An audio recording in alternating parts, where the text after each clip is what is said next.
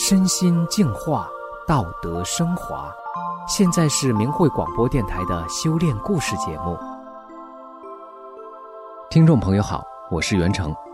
近期因新型冠状病毒导致的肺炎疫情在中国愈演愈烈。面对疫情，法轮功学员告诉人们，常念“法轮大法好，真善人好”这九字真言，能在瘟疫面前转危为安。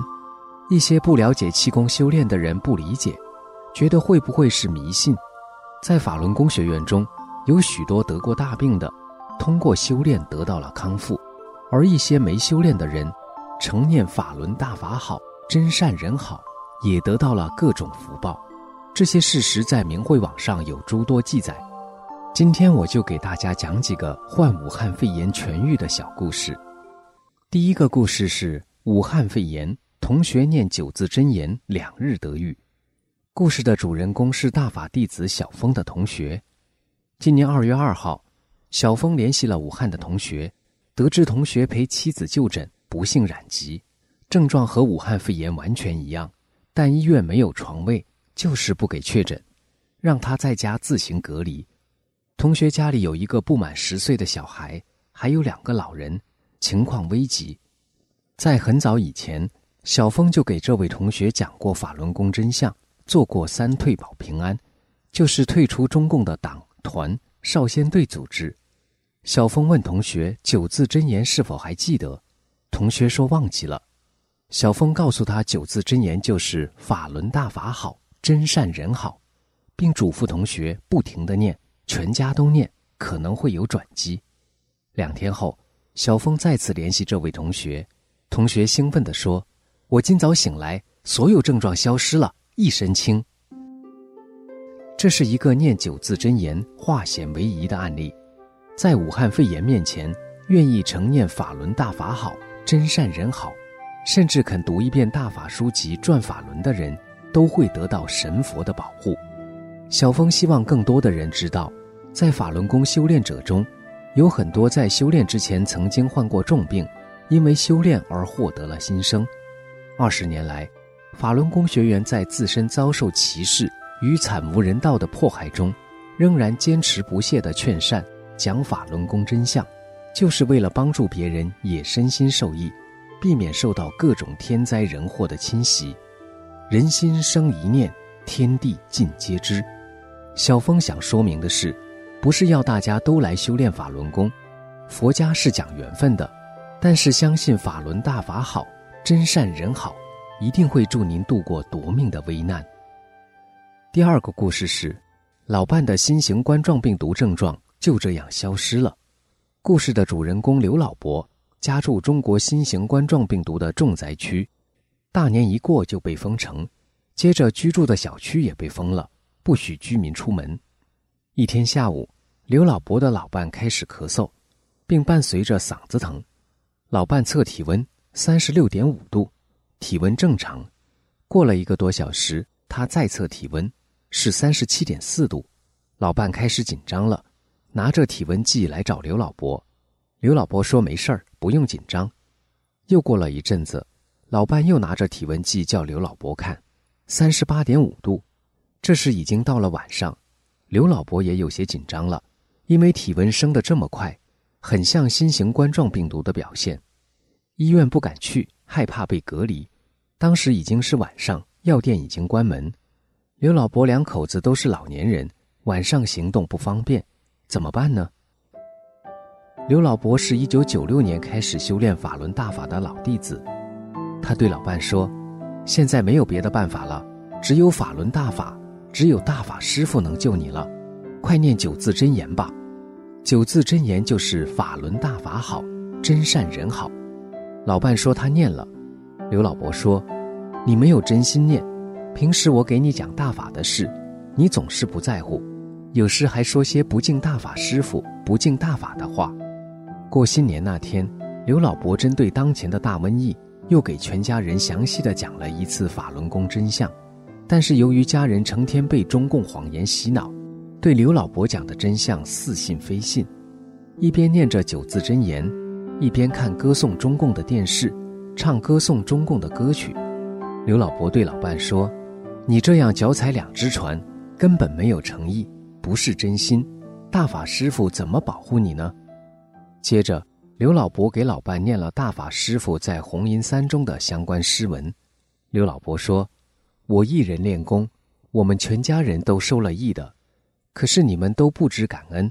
你现在就给师傅认错，求师傅救你吧。”求生的欲望让刘老伯的老伴变了，这次他真信了，并按照刘老伯说的，立即给师傅认了错，有空就诚心诚意的念“法轮大法好，真善人好”。这一天，老伴十点钟上床睡觉，不一会儿就大汗淋漓。早晨三点，他的体温降到了三十七点七度；八点多钟，体温降到了三十七点三度；下午一点多钟，体温正常。三十六点五度，既不咳嗽，嗓子也不疼了。只过了二十个小时，就完全好了。现在刘老伯的老伴天天念“法轮大法好，真善人好”，对法轮大法的态度彻底变了。第三个故事是，成念法轮大法好，新冠肺炎重症患者七天康复。故事的主人公李先生家住湖北省武汉市，今年八十岁了。二零二零年一月中旬，他不幸被确诊患有新型冠状病毒肺炎，在一家医院住了六天后，医院非让他出院，让他去大医院。大医院人满为患，互相推诿，他只好回家，病情一天天加重，造成肾衰竭，导致昏迷。二月初才住进了武汉金银潭医院。医院医生跟他的家人说，李先生求生欲望很小，不愿配合。李先生的一位亲戚是法轮功修炼人，得知情况后给李先生打电话，告诉他什么都别想，就念“法轮大法好，真善人好”九字真言，情况一定会好转。当时李先生记不住，就记住了“法轮大法好”五个字，他每天诚心默念这五个字，病情一天天好转，那些肺炎症状逐渐消失，人的精神状态也好了。到了第七天。奇迹出现了，医生给他做检查，核酸检测呈阴性，他第二天就出院了。李先生身上的神奇变化让他的亲友们惊诧不已。第四个故事是，妹妹武汉出现肺炎症状，念九字真言三天痊愈。故事的主人公是大法弟子王鑫的妹妹，王鑫的妹妹嫁到了武汉，武汉肺炎刚被曝光的时候，王鑫就提醒过妹妹。要注意预防，可是妹妹受中共虚假宣传的毒害，不把王鑫的提醒放在心上，还在肺炎爆发期间去当地医院送外卖。一月二十三号，王鑫的妹妹身体开始出现症状，感到全身乏力、头晕、手脚酸痛、发低烧等。